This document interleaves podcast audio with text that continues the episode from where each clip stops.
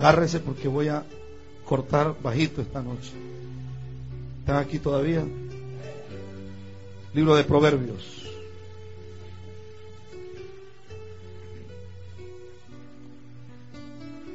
La figura de Leviatán en el libro de Job es la figura de una de un monstruo marino. Y los estudiosos creen que el lugar físico donde ese ser está es en un lugar que se llama el Triángulo de las Bermudas. Ahí han pasado fenómenos muy extraños. Y la gente que se dedica a investigar todo lo que son los fenómenos paranormales, dicen que ahí en las profundidades de esas aguas hay un ser. Ahora, a mí no me interesa dónde vive ese. Lo que me interesa es que hay algunas cosas que yo puedo sacar de ahí y llevarlas al mundo espiritual. Y puedo ingresar esta noche como sacerdote de Dios a un lugar donde Dios quiere que lleguemos en el nombre de Jesús. Amén. Proverbios capítulo 8, verso 13.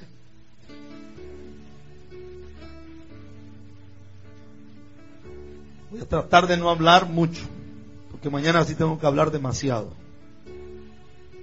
Proverbios capítulo 8, verso 13.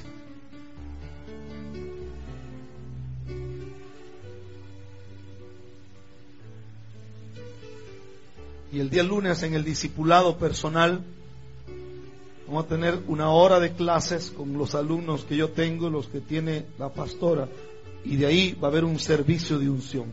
Que quiere llegar, bienvenido. Va a ser un servicio de consagración el lunes. Proverbios 8:13, ¿lo tienen?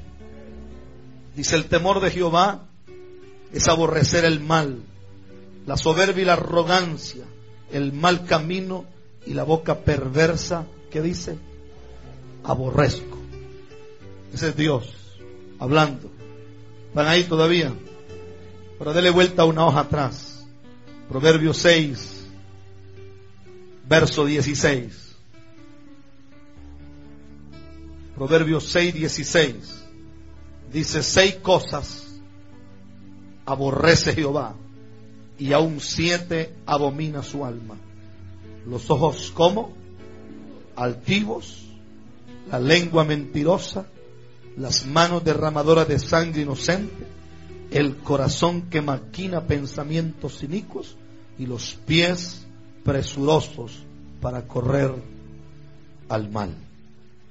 ¿Están ahí todavía?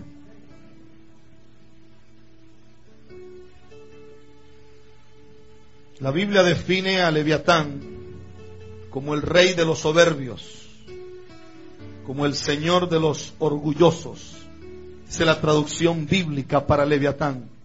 Se le llama el Señor de los orgullosos. Si alguien se le duerme, le doy permiso de morderlo en el nombre de un que sea una oreja como Holyfield. Gloria a Dios.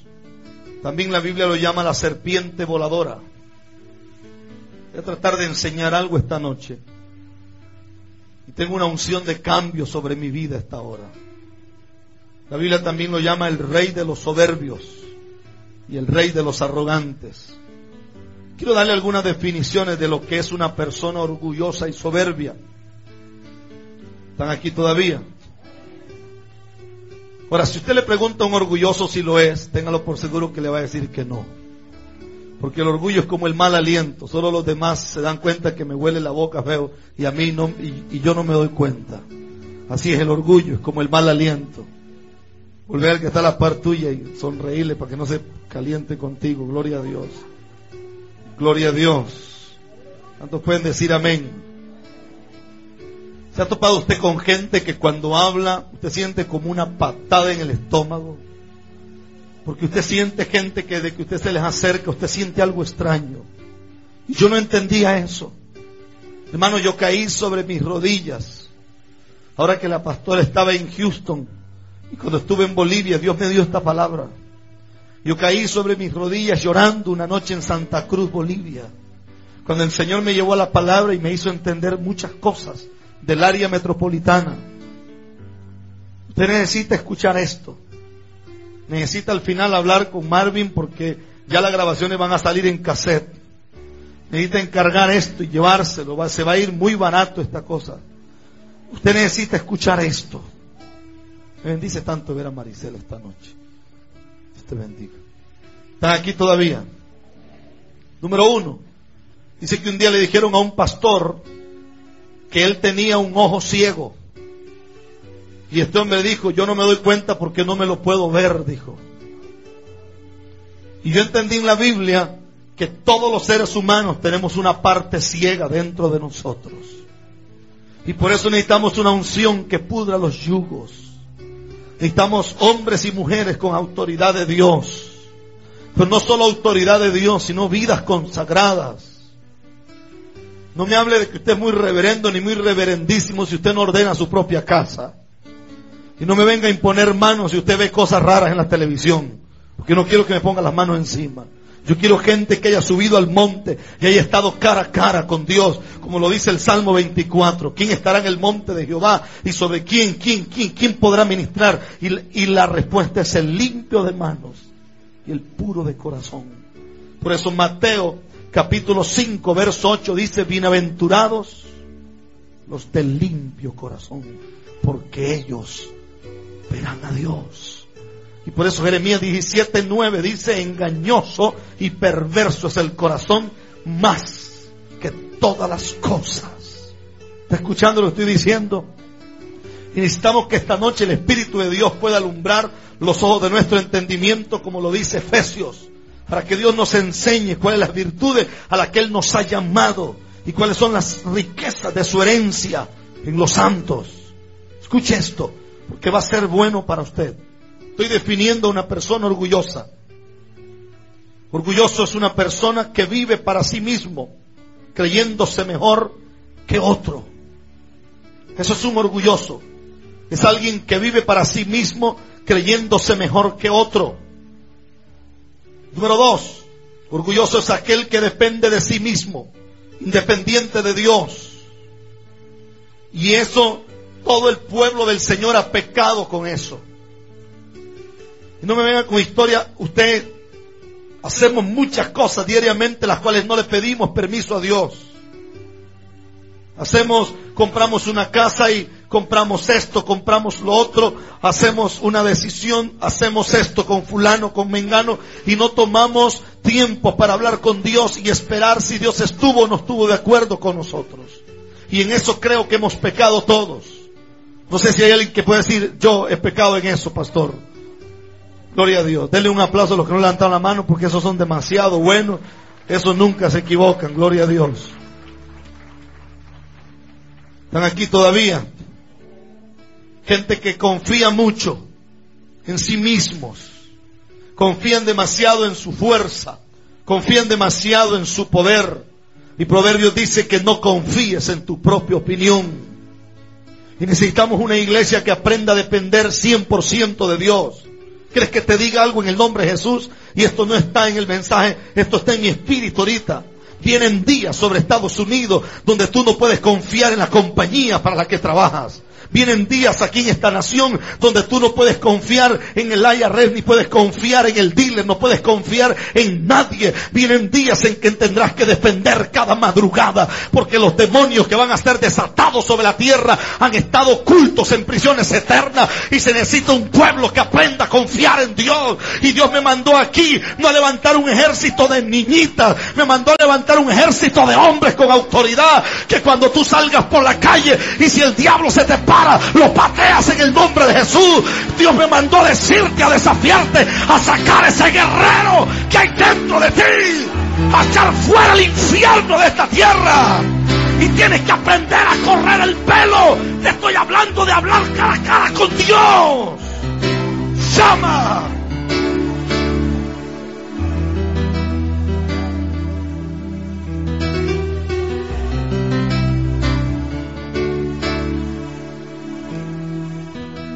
Dice gloria a Dios? Gracias hermano, gloria a Dios. Orgulloso es aquel que tiene una estimación de sí mismo demasiado alta. Se siente más que los demás. una estimación excesiva y se, se muestra por encima de los demás, prefiriéndose a sí mismo. Escuche porque esto es fuerte. Y en esto pecan los matrimonios. Tenemos hombres y mujeres que lo único que buscan es satisfacerse ellos. Y ya él, los jóvenes tápense los oídos. Y ya él terminó y la mujer quedó todavía viendo estrellitas y, pero él lo único que busca es su propia satisfacción. En el matrimonio tiene que aprender que esto es una cuestión diferente. Gente cabezona que dice que a mí me enseñaron allá en, no sé cómo se llama, en Barquisimeto, bendito sea Dios. enseñaron que, que uno amarra la vaca y le amarra las patas. Así no funciona esto, pueblo. Hay que aprender a tener capacidad, bendito sea Dios. Gloria a Dios. A su nombre sea la gloria. Y Dios quiere ayudarnos en esto. Orgulloso es aquel que se jacta de sí mismo y tiene una estimación excesiva, excesiva. Y solo piensa en él y él y él y él. Tiene el espíritu de la sanguijuela. Solo es dame, dame, dame, dame. Necesitamos que Dios quiebre eso. Y la palabra orgulloso es el equivalente a soberbio. Y alguien soberbio es uno que se jacta de sus logros pasados y presentes. Es una persona soberbia. Escúcheme bien, me impresiona lo que Dios hizo contigo en Puerto Rico y doy gloria a Dios por eso. Pero yo nada hago con tu testimonio de hace 50 años atrás. No me interesa lo que Dios hizo contigo en Salvador hace 10 años atrás. Es más, no me interesa lo que Dios hizo hace 3 años contigo aquí en el área metropolitana. Yo quiero saber qué es lo que Dios hace contigo hoy. No me interesa lo de ayer. Lo de ayer puede ser bueno, pero yo quiero ver al Dios de hoy. Porque Hebreos 13:8 dice que Él es el mismo ayer, hoy, mañana y siempre. Él no ha cambiado. Él no ha cambiado. Un amigo mío se paró y tenía una situación difícil y de repente vio que Dios no lo respaldaba y empezó a gritar y dijo, ¿dónde está el Dios de Elías? Dice que Dios le dijo, aquí estoy. Lo que no encuentro es un Elías, le dijo. Pero yo sigo estando donde siempre he estado. A su nombre sea la gloria. Ahora una persona arrogante es uno que menosprecia a los demás por su nivel académico o su nivel intelectual. Menosprecia a la gente por el color de su piel. Y en ese país se ha pecado de eso. A los morenos se les ha ofendido demasiado. Gente que ofenden a otros porque son de, de X país. Yo conozco que a nosotros allá en Costa Rica dicen que nosotros pertenecemos a, dice que somos tercermundistas. El Señor reprenda al diablo. No hay tercer mundo, solo hay un mundo. Bendito sea Jehová. ¿Qué es ese cuento que somos tercermundistas? Señor reprenda al diablo en nombre de Jesús. Punto. Y se acabó la historia. Dice que somos, no, no, no olvídese ese cuento. Yo le doy gloria a Dios porque estamos aquí todavía, pueblo. Y estoy a punto de quebrar cosas esta noche que son fuertes.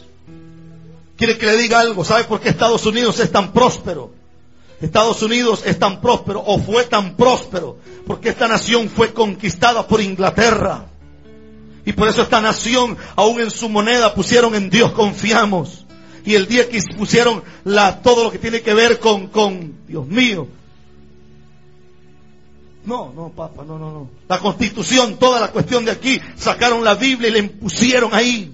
Pero ¿sabe por qué Latinoamérica está tan arruinado? Porque nosotros quienes nos conquistaron fueron españoles.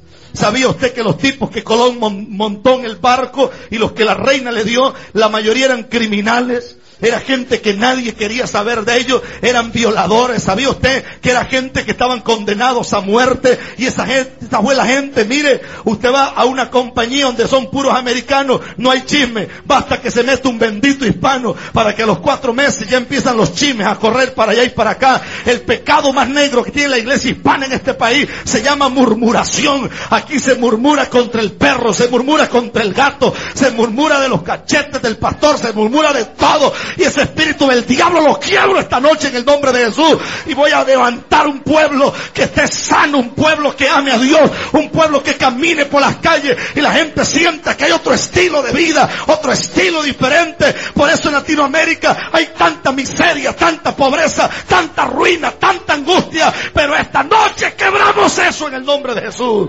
Que alguien le dé un aplauso al Señor si puede.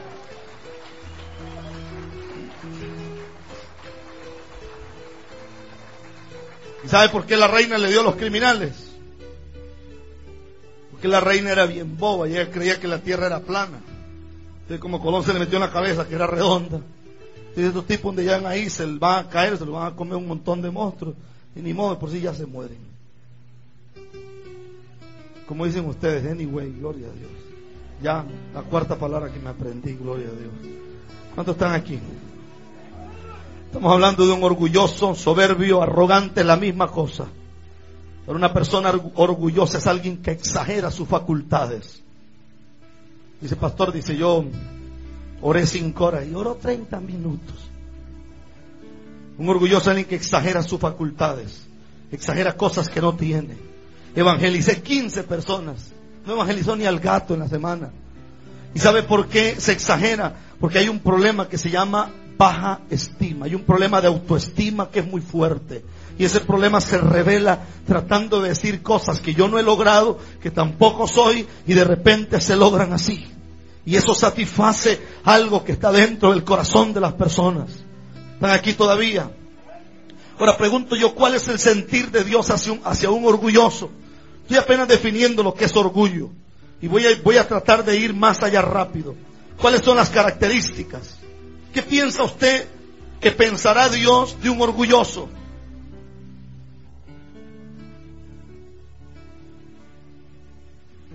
¿Sabía usted que Dios a veces nos resiste?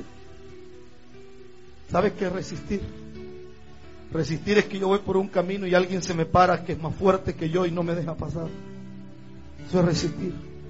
Mi Biblia dice que Dios resiste a los soberbios y da gracia a los humildes.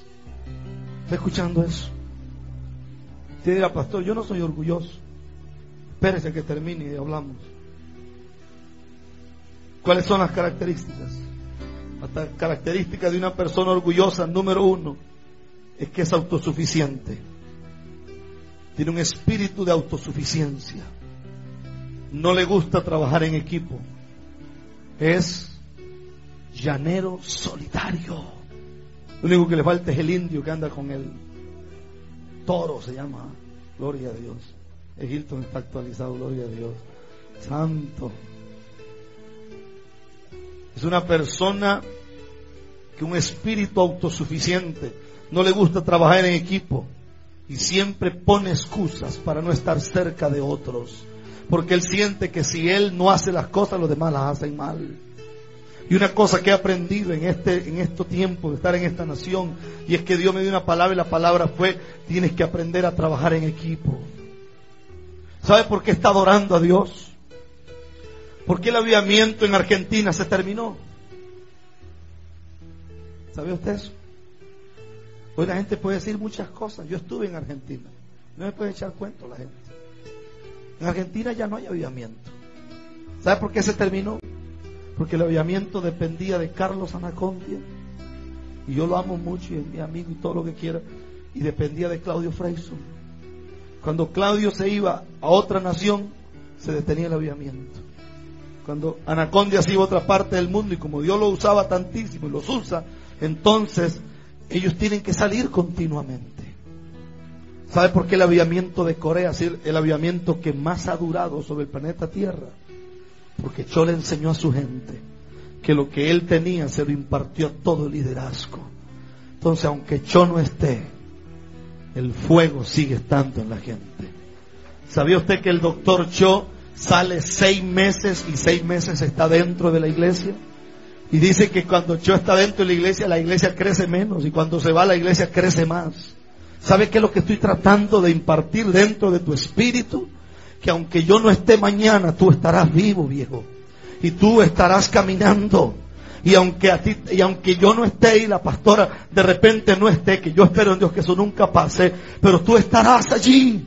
Y el aviamiento del área metropolitana no dependerá de un hombre ni de una mujer, sino que seremos un equipo de gente activada bajo el mismo espíritu de Dios y seremos muchas flechas encendidas cruzando los aires del área metropolitana. Tú en Folcho levantarás un avivamiento, en Seven Corner, en Culmore, estarás metiéndote en Alexandria. Cuando entres a un hospital el diablo sabrá que hay fuego dentro de ti. Cuando llegues a Silver Spring habrá fuego dentro de ti. Cuando entres a Washington habrá fuego dentro de ti. Y el poder de Dios no se menguará. Porque lo que yo no jalo lo jalas tú. Y lo que tú no jalas lo jalo yo. Somos un equipo. Si yo me canso, tú me levantas. Si tú te cansas, yo te levanto. Y caminamos juntos en el nombre del Señor. Si tú no puedes caminar, entre cuatro te vamos a caminar. Y te vamos a hacer levantarte en el nombre de Jesús. Es lo que yo creo.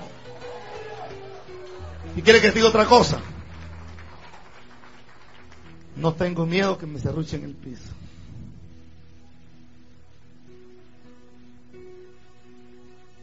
Un un día me dijo un hombre, yo le dije, ¿quiere ver una cosa? Si a Benny Hinn le diera la gana de poner una iglesia ahí cerquita de la, de, de la Edgar Allan Poe, que la ponga. Yo no tengo miedo de eso. Porque yo sé el pasto que estoy dando. Y sé lo que estoy haciendo por Dios. Y no tengo miedo que venga nadie. Porque yo sé que a mí me puso Dios aquí. Y yo sé que Dios me trajo aquí. Y me trajo con esa señora altota y bonita que es mi esposa. Y con cuatro jovencitas así. Punto. Y yo sé eso. Y no tengo temor de que el día de mañana Dios te levante a ti más. ¿Sabes por qué no tengo temor? Porque Dios me lo dijo a mí. Y Dios me dijo, te voy a dar gente que voy a usar más que a ti, pero tú serás el pastor de ellos. Te voy a dar gente con ministerios tan grandes que algunos de ellos de repente te dirán, pastor, voy para el River Plate en Argentina, tengo una cruzada poderosísima allá, y vas a poder ungirlo y orar por él, y él se irá. Y Dios me dijo, te daré gente de alcance mundial. Y yo no tengo temor de eso. Yo no tengo temor de que el día de mañana Dios te use a ti orando por los enfermos. Si Dios te usa más por, eh, en asuntos de sanidad, yo predico y te pongo a ti a administrar sanidad. Porque este es un equipo. Aquí no hay competencia de ver quién está más arriba y quién está más abajo. Aquí la pelea es que si yo gano, tú ganas. Si tú ganas, yo gano. Porque somos el mismo cuerpo. Si a ti te duele algo, a mí me duele algo también. Si tú estás contento, yo también estoy contento. A su nombre sea la gloria. ¿Cuántos dicen gloria a Dios? Segunda característica de alguien que es orgulloso es que es perfeccionista. Y el perfeccionismo es el resultado de la soberbia y refleja y refleja lo que hay en el corazón. Y es un corazón que no está satisfecho de sí mismo y siempre pone metas por encima de sus propias facultades. Una persona perfeccionista es egoísta y no le gusta, no le gusta lo que los demás hacen. Uno tiene que aprender a aceptar la gente. Y aún los que se van a casar tienen que entender esa noviecita linda que usted tiene así, que el cabellito le huele muy bonito y toda la cosa. Esa jovencita tiene errores también. Y usted no crea que las que salen en vanidades son así de perfectas. No, la mayoría padecen de alguna cosa y padecen de cuestiones que comen y no pueden, padecen de bulimia y padecen de un montón de cosas. Nadie es perfecto en esta tierra. Y aunque usted me vea así muy correcto, pregúntele a la pastora, Dios mío, esa mujer ha tenido misericordia, bendito sea Dios. Y ni me pregunte a mí tampoco, yo también he tenido. Gloria sea Dios. Pero uno tiene que aprender eso. La gente tiene que aprender eso en la iglesia. Uno tiene que aprender que hay diferentes niveles. Hay gente más madura espiritual, hay gente menos madura. Y los que son más maduros tienen que soportar a los que son menos maduros.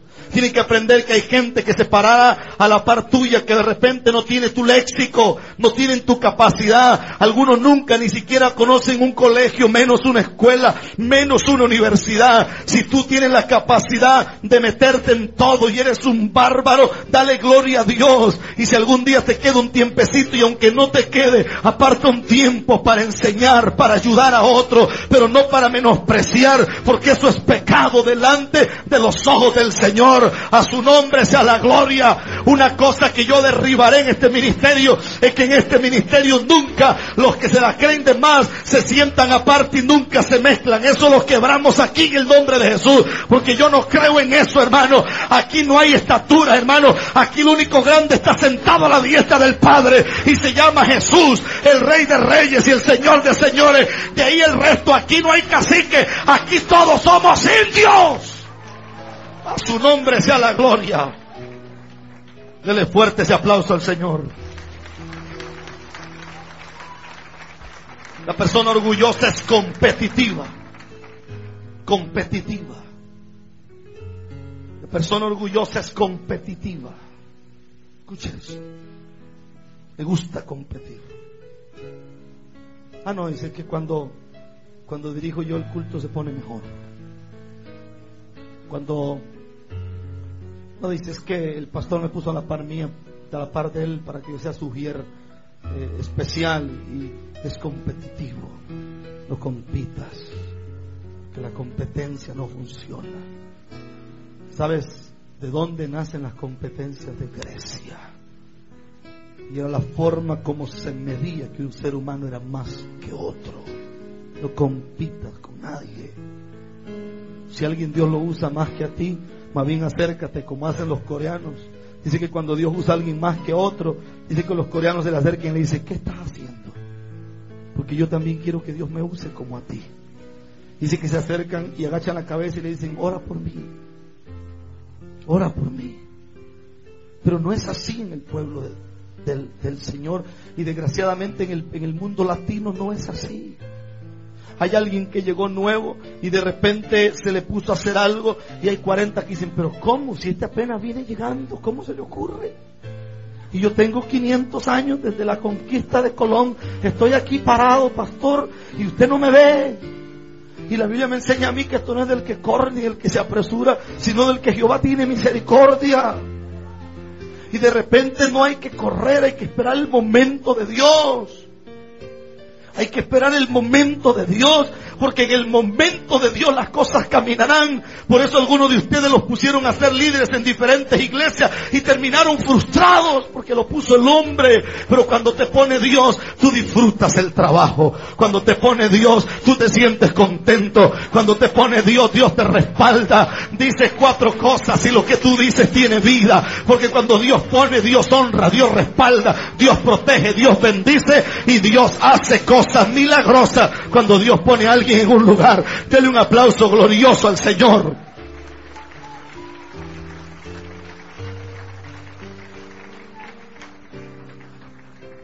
Toca al que está a la par tuya y dile, hermano o hermana, no compitas conmigo, estamos en el mismo equipo, dile.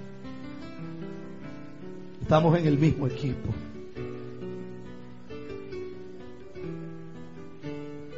La persona orgullosa, otra de las cualidades o características, no solamente es que es autosuficiente, perfeccionista, es competitivo, sino que le cuesta perdonar. Le cuesta demasiado perdonar. Yo conozco gente que uno le dice, hermano, ya está bueno perdonar. ¿Qué es esa cosa? Hace 20 años te hicieron eso ya seguís con esa cosa. Y es que la persona orgullosa le cuesta mucho perdonar. Pero si quiere que lo perdonen a él y siempre se justifica, no, es que yo no he hecho nada, es que aquí el malo es ingrato, si ese hombre no estuviera ahí, y no es así. Y por donde va, dice, no, es que todo el mundo me quiere hacer daño, no es así. No es así. La persona orgullosa le cuesta demasiado perdonar. Número 6. La persona orgullosa no es voluntariosa. Pasa y hay un papel botado y no lo junta. Tiene dos años de estar asistiendo a una iglesia y la flor del frente se marchitó y él no le vale todo, no, le importa. Pero si le encanta que se le acerquen, si le encanta que le den la mano, si le encanta que le sonrían y le pelen los dientitos de arriba y los de abajo, si le encanta, pero no le gusta ser voluntarioso, no le encanta acercarse a la gente y bendecir a alguien. Pueblo, necesitamos ser voluntariosos. Número seis, una persona orgullosa es una persona ambiciosa. Todo lo quiere para él y no da nada para nadie. Y usted tiene que aprender que en el reino de Dios tenemos que aprender a compartir con la gente. Y la persona orgullosa número siete le cuesta creer a la palabra. Todo lo cuestiona. Todo lo, razona.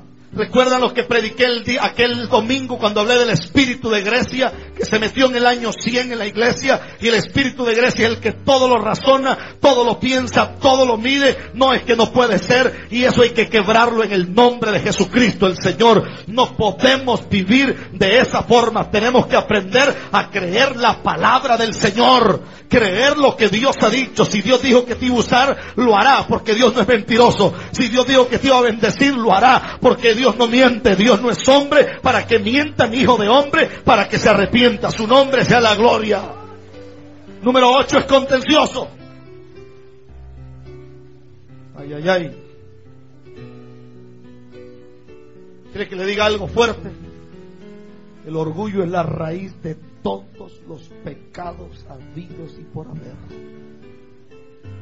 Así como lo oye. Y eso lo pruebo en la Biblia.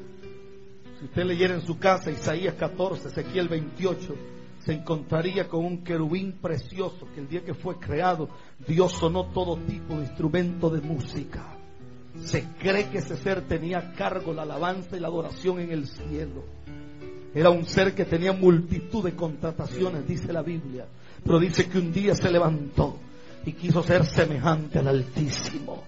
Nadie puede ser igual a Dios y quiso darle un golpe de estado a Dios. Por eso yo me caliento, hermano, cuando veo unas cosas raras en las iglesias. ¿Sabe quién echó al diablo? ¿Quién echó a Luzbel del cielo? Que después cuando cayó a tierra fue que se convirtió en, en, Satanás, en diablo. Antes ya tenía otro nombre, que era Luzbel, querubín protector, el ángel de luz, todo ese montón de nombres buenos. Y después se convirtió en espanto, dice la Biblia, después de ser el sello y la perfección, después de ser acabado de hermosura. Eso está en la escritura, Isaías 14. Ezequiel 28 habla del rey de Tiro, pero es, no es más ni menos que una revelación de lo que pasó en el cielo.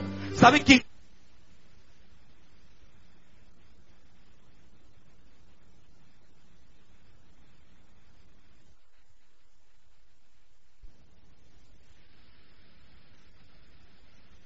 nuestra tierra, hermano, el diablo no fue el que llevó a Cristo a la cruz. De ese, de ese montón de doctrinas del diablo, el diablo no llevó a Jesús a la cruz. Jesús fue a la cruz por usted y por mí, porque él quería. Él dijo, yo pongo mi vida y la vuelvo a tomar. Satanás no crucificó a Jesús. Jesús estaba ahí para cumplir toda obra y toda obra de justicia. A su nombre sea la gloria. ¿Cuánto dice gloria a Dios? ¿Cuánto dicen gloria a Dios? ¿Cuánto dicen aleluya? Nosotros somos los que le paramos mucha bola al diablo, hermano. Dice Kenneth Hine que un día oyó una bulla en la cocina. Dice que se levantó. Kenneth Hine no es un jugador del DC United, es un predicador. Dice que se levantó y escuchó una cocina, una bulla. Entonces dice que abrió la puerta y dijo, ¿quién es usted? Había un tipo sentado y dijo, yo soy Satanás. Ah, bueno, y dice, ok, dice, cerró la puerta y se fue a dormir. Y dice la, esposa, ¿qué pasó, Kenneth? Dice, es el diablo que está en la cocina. Y dice, pero yo estoy acá en mi cuarto, yo tengo que dormir. Dios no quiere que le prestes tanta bola al diablo, pueblo. Deja de echarle la gloria al diablo por todo. Es que me ve la cabeza, es que, es que no puedo ir al culto. Y si el carro se me hermano, es que el diablo. A veces no es el diablo, es el bendito carro que tiene unas llantas viejas que ya no caminan ni con promesa. Alabado sea Dios. Y a veces las llantas benditas se agarraron de Job, de Joel, donde dice, diga el débil, fuerte soy. Y hay 40 ángeles, dice que no te rompa, que no te rompa. Cambiarle las llantas al carro y dejar echar la culpa al diablo por todo. Tan barata, ¿verdad? Gloria a Dios. ¿Cuánto dicen gloria a Dios? Números capítulo 15. Números capítulo 15. El orgullo es la raíz de todos los pecados. Es la madre de todos los pecados habidos y por haber. A un orgulloso le es fácil caer en pecado. A un orgulloso le es fácil que se le pegue todos los males como garrapatas. Pero Dios quiere quebrar eso.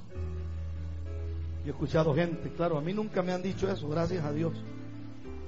Porque me dice eso, lo amarro, lo echo en el potón, bendito sea Dios. He escuchado gente que dice, no, es que yo soy así. Este es mi carácter. No, no camina así. No funciona así. Si el chiste en Dios es crecer, cierto mentira. Ese es el chiste. No tiene chiste congregarse en una iglesia un año, dos años, tres años, cuatro años, cinco años, seis años, Dios mío. Y yo siento que yo busco a Dios, pero estoy en el mismo lugar.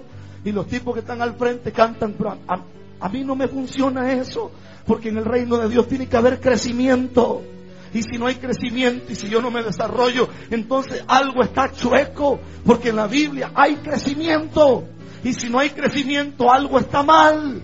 ¿Está escuchando eso? Yo acepto que tú estés ahorita así como estás. Pero si el otro año tú estás igual, te zampo con el micrófono, hermano.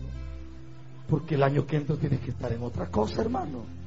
El año que entra tienes que estar haciendo 20 mil cosas para Dios. El año que entra, si yo tengo que jalarte la maleta y llevarte donde vayas, yo, yo te llevo. Pero el año que entra tienes que estar en otro nivel.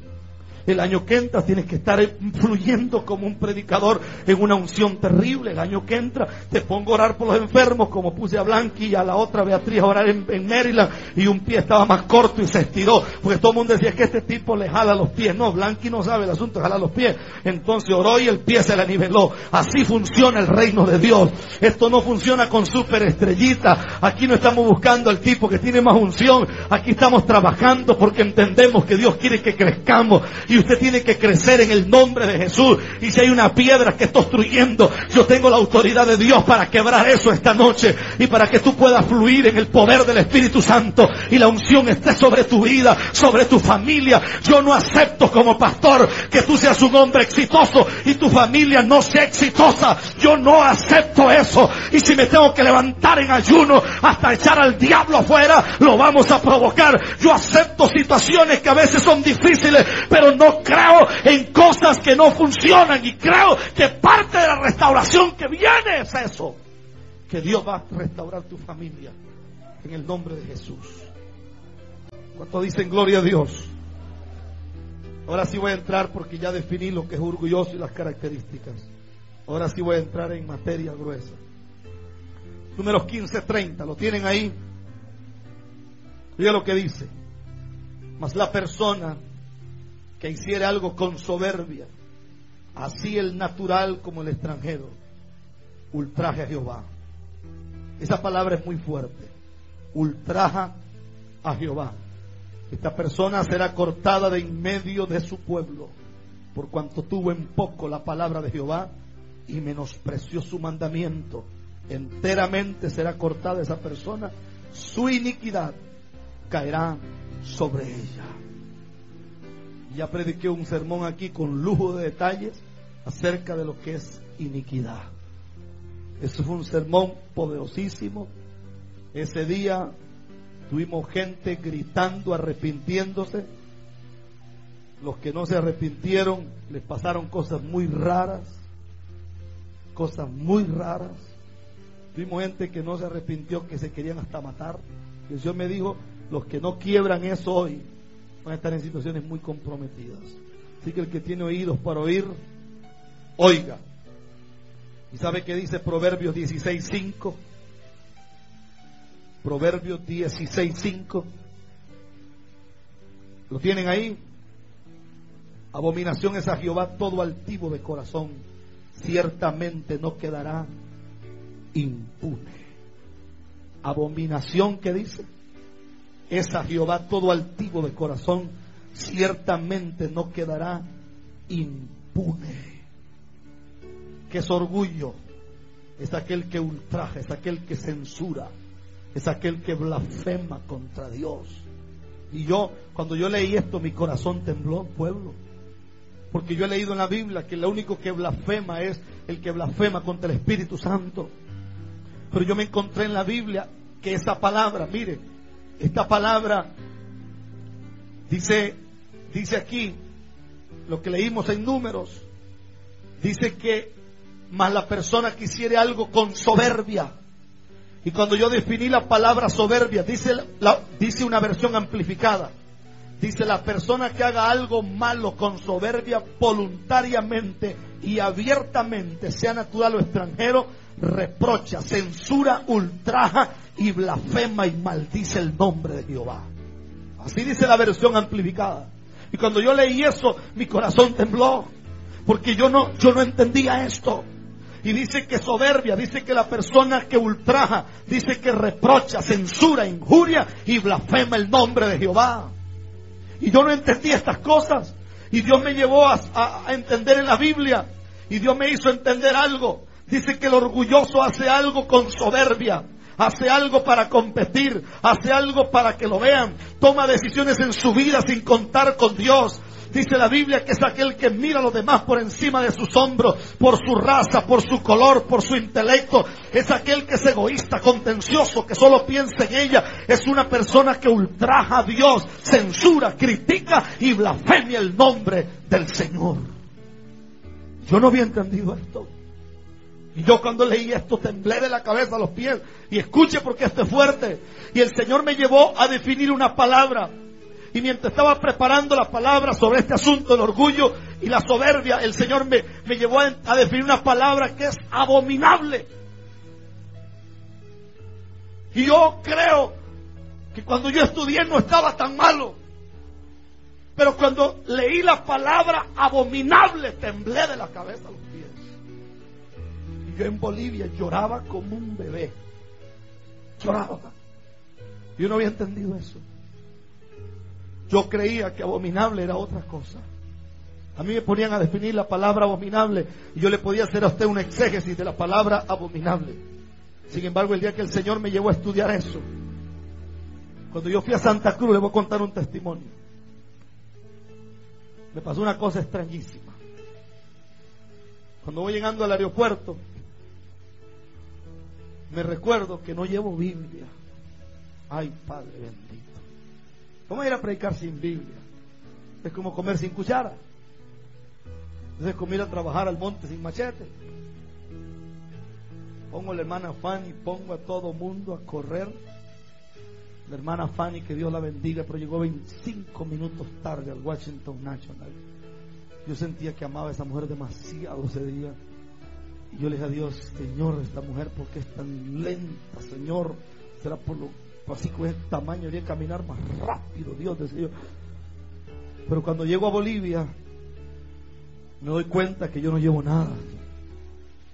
Entonces le pido una, una bibliacita chiquita al pastor caballero de allá y me metí a orar. Le digo a la hermana Teresa que me ponga un poco de bosquejos. Cuando los bosquejos empezaron a llegar, el Señor me dijo, conforme esos bosquejos lleguen, agárrelo y échalo en un basurero. Yo no quiero que prediques pan añejo aquí, me dijo. Quiero que prediques algo nuevo. Y ahí nació el espíritu de Leviatán.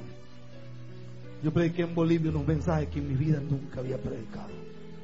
Yo estaba predicando y la gente caía endemoniada en Santa Cruz. Si quieres, llame. Ahí está Carlos ahorita que lo han llamado. Los enfermos empezaban a sanarse mientras estaba predicando. Y el Señor me llevó a entender la palabra abominable. Que tiene oídos para oír. Oiga. Abominable la palabra abominable viene de un corazón altivo. Y dice que la palabra abominable significa repugnante, odioso, asqueroso, extremadamente ofensivo en la presencia de Dios. Cuando yo leí esto, yo solté el llanto. Yo no había entendido nunca esto. Dios no tolera en su presencia una actitud de soberbia. Es más, Dios lo ve como una abominación. Le repugna, le da asco. Y nos preguntamos a veces, pastor, ¿por qué me va mal? ¿Por qué no prospero? ¿Por qué yo no puedo crecer financieramente? Porque en vez de ir para adelante voy para atrás como el cangrejo. Pastor, ¿qué pasa? Esta Biblia dice que Dios resiste a los soberbios. que donde estén, ¿entiendes?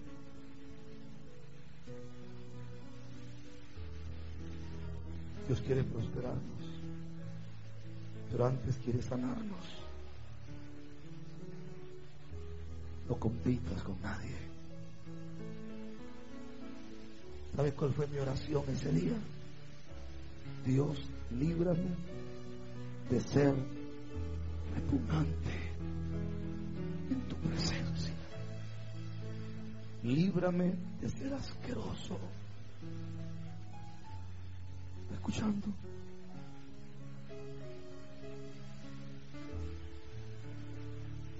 Cuando llegué a Santa Cruz y entendí esa palabra, la primera noche que llegué, yo llegué así como el tipo de la película, así con saco, así. Esta ropita usted no la ve muy, muy fina, pero en Santa Cruz sí la ven fina. Yo bajé así, tipo muy importante. ¿ah? Y yo dije, voy a dispararle un mensaje a estos santacruceños que van a dar cuenta de lo que es comer. Van a dejar de comer salteñas por una semana. Y, y el Señor me enfrentó y me dijo, tú me eres repugnante esta noche. Y me eres asqueroso. No sé si usted escucha lo que estoy diciendo. Así como lo oye. Y eso me dijo, tú los puedes impresionar a ellos, pero a mí no, papá, me dijo. A mí no. Y ese día entendí porque hay cosas que no funcionan, hermanos. Porque hay cosas que no caminan. Porque hay cosas que no van más allá. Estoy viendo. Yo conozco ministros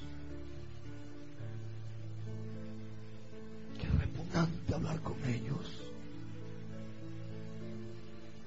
Es horrible. Yo conozco ministros que cuando una muchacha les pasa la par, los ojos le brillan como pesetas nuevas. Son asquerosos en la presencia de Dios. ¿Me escuchando? Si Dios nos va a llevar a un nivel, quiere que se muera algo esta noche. Y no sé usted qué siento. Y estoy a punto de soltar el llanto ahorita.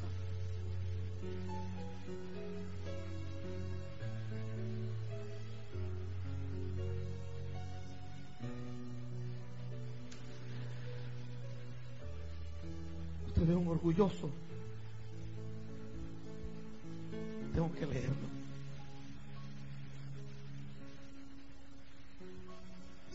¿Sabe qué dice Job 41 de Leviatán? Mañana sí le voy a entrar en serio a Leviatán. Dice que Leviatán tiene escudos, que diríamos son como escamas, que dice que entre sí están tan pegados que no dejan que el aire penetre. Eso dice. ¿Sabe cuál es la palabra aire en ese contexto? Es que es una palabra en griego. Y pneuma es espíritu. Quiere decir que el orgulloso ni el mismo espíritu de Dios. La gente en las iglesias ha dicho que el adulterio es lo más malo. 100% falso. Porque un adúltero se arrepiente y Dios lo salva. Pero yo casi nunca he visto un orgulloso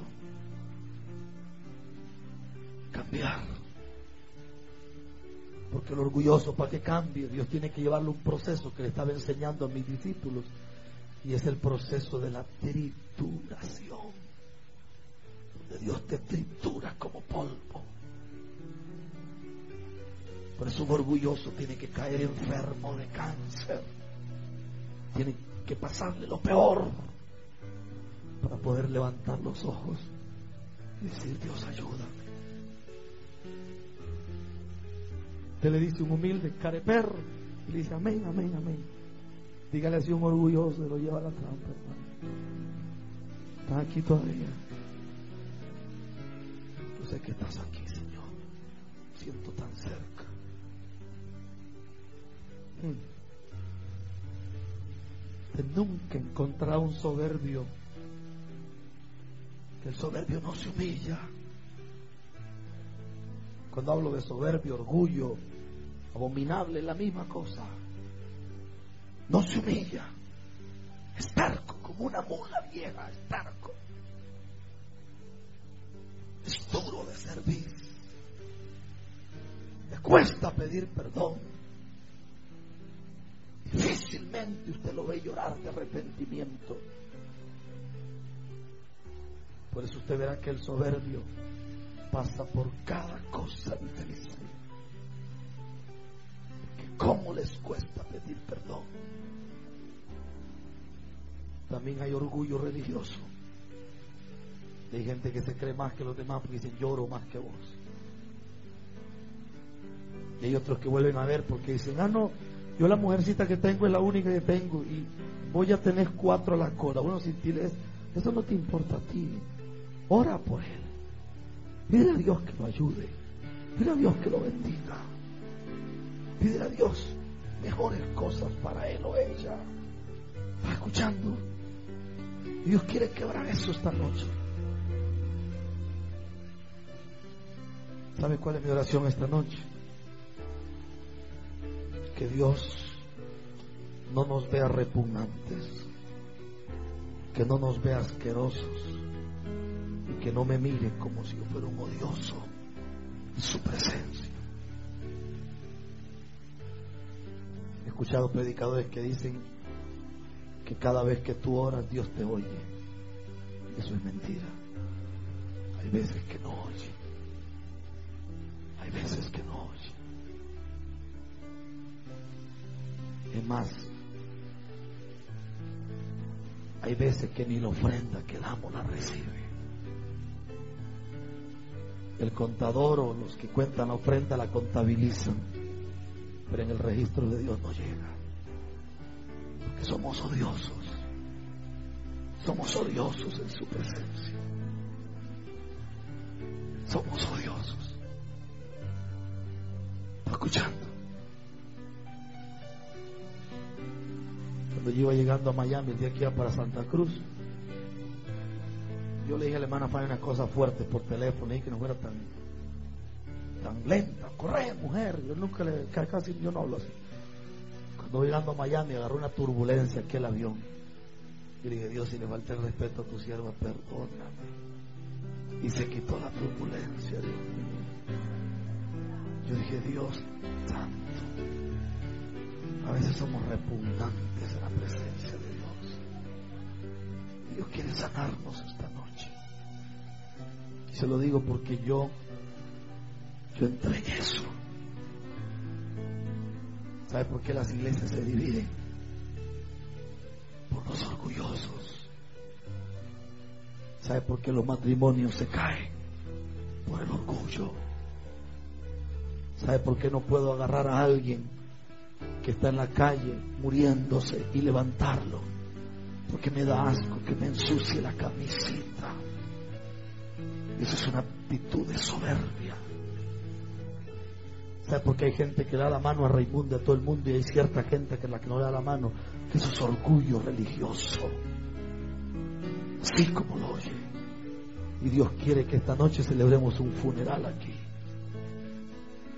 Y usted va a cambiar el nombre de Carlos Zurita, ya que está tan de moda Zurita ahora. Te va a poner Israel. No estoy diciendo que te va a cambiar el nombre en el aire, estoy hablando en el mundo espiritual. Aquí se van a morir algunas y van a nacer las Déboras. Van a nacer las Ruth. Y van a nacer mujeres de conquista. Se van a levantar los hombres de guerra. El poder de la palabra. Quiero que alguien póngase de pie, por favor. Que alguien diga, pastor, yo necesito ayuda.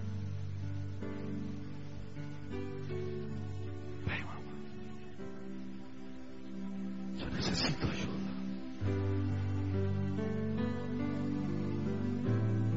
No me mires a mí. No me mires a mí, por favor. Habla con Dios.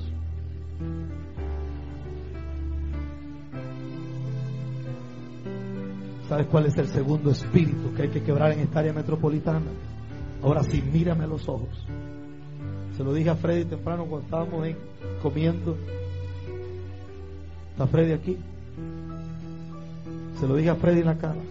¿Sabe cuál es un espíritu del diablo que hay en esta, en esta área metropolitana? Que si esta jovencita me cayó mal por algo, cuando ella se pare al frente a cantar o a lo que sea, aunque Dios la use con poder, como ella me cayó mal, yo desprecio todo lo que Dios está haciendo a través de ella. Y menosprecio, y menosprecio, y menosprecio, y menosprecio. Por eso la Biblia dice que es abominable.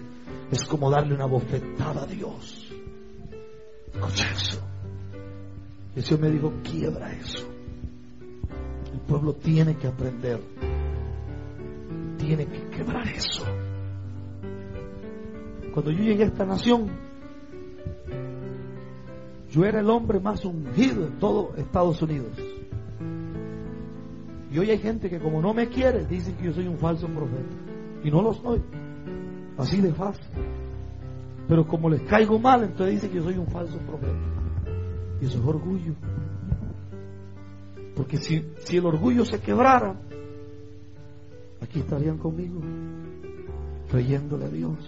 Pero como el orgullo no se quiebra, entonces es muy fácil abrir la boca y decir, yo no creo en ese hombre, yo no quiero que creas en mí tampoco, cree en Dios.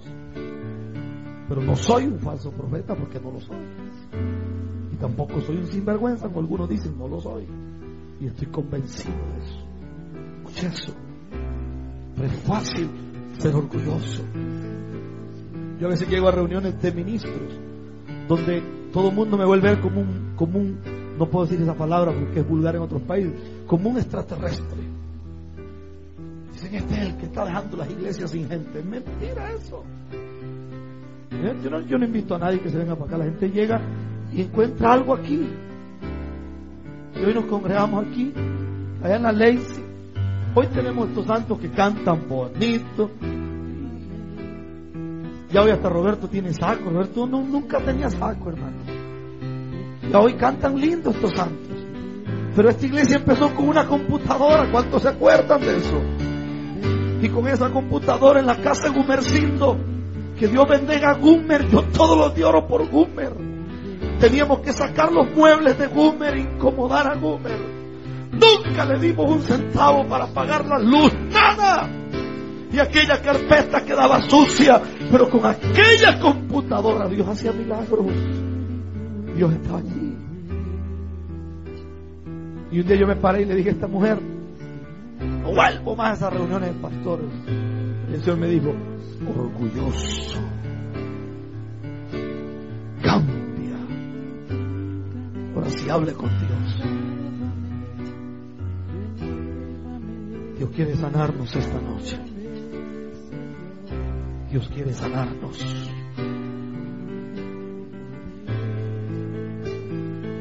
¿Quieres que te diga algo mientras me escucha con los ojos cerrados? Está bien así, pastor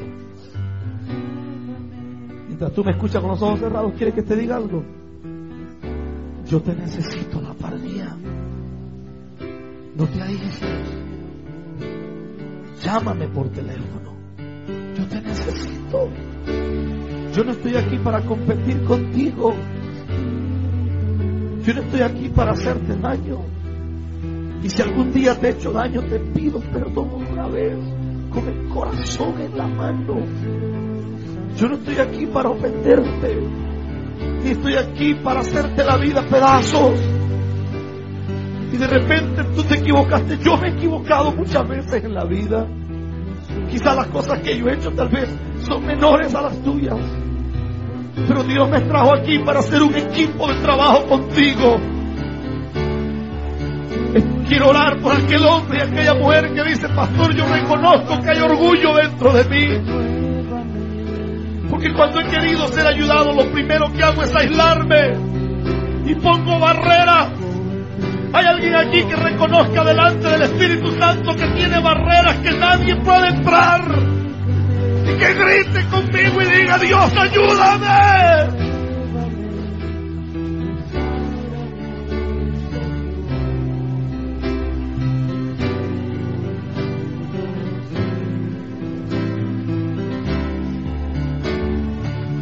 Hay gente que va a experimentar como un nuevo nacimiento esta noche.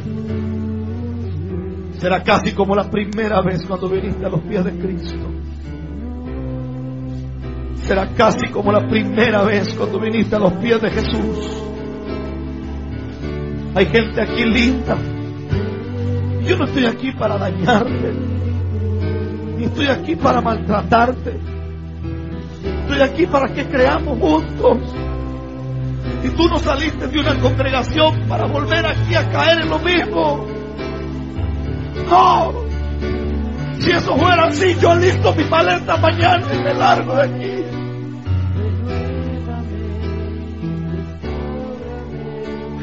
Yo no vine aquí a destruirte. Yo vine aquí a creerle a Dios contigo. Y vine a creer que Dios va a hacer lo que Él dijo con su obra. Esta no es mi iglesia, esta es la iglesia del Señor. Punto.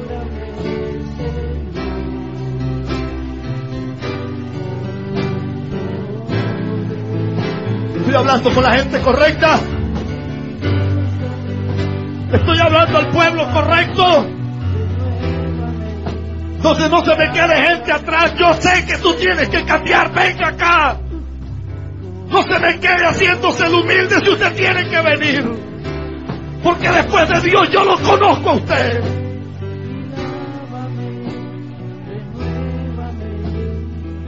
Estoy hablando de derribar un espíritu que se llama el espíritu de Leviatán. Espíritu que se mueve en las profundidades. Pero esta noche lo vamos a sepultar en el nombre de Jesús. Lo vamos a herir de muerte y no se va a volver a levantar en el nombre de Jesús. Ese espíritu va a quedar derribado por el poder de la palabra y va a quedar destruido en el nombre de Jesús.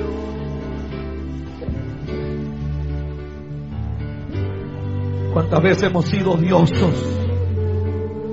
¿Cuántas veces hemos sido repugnantes en su presencia? ¿Cuántas veces hemos ofendido a los instrumentos que Dios ha levantado?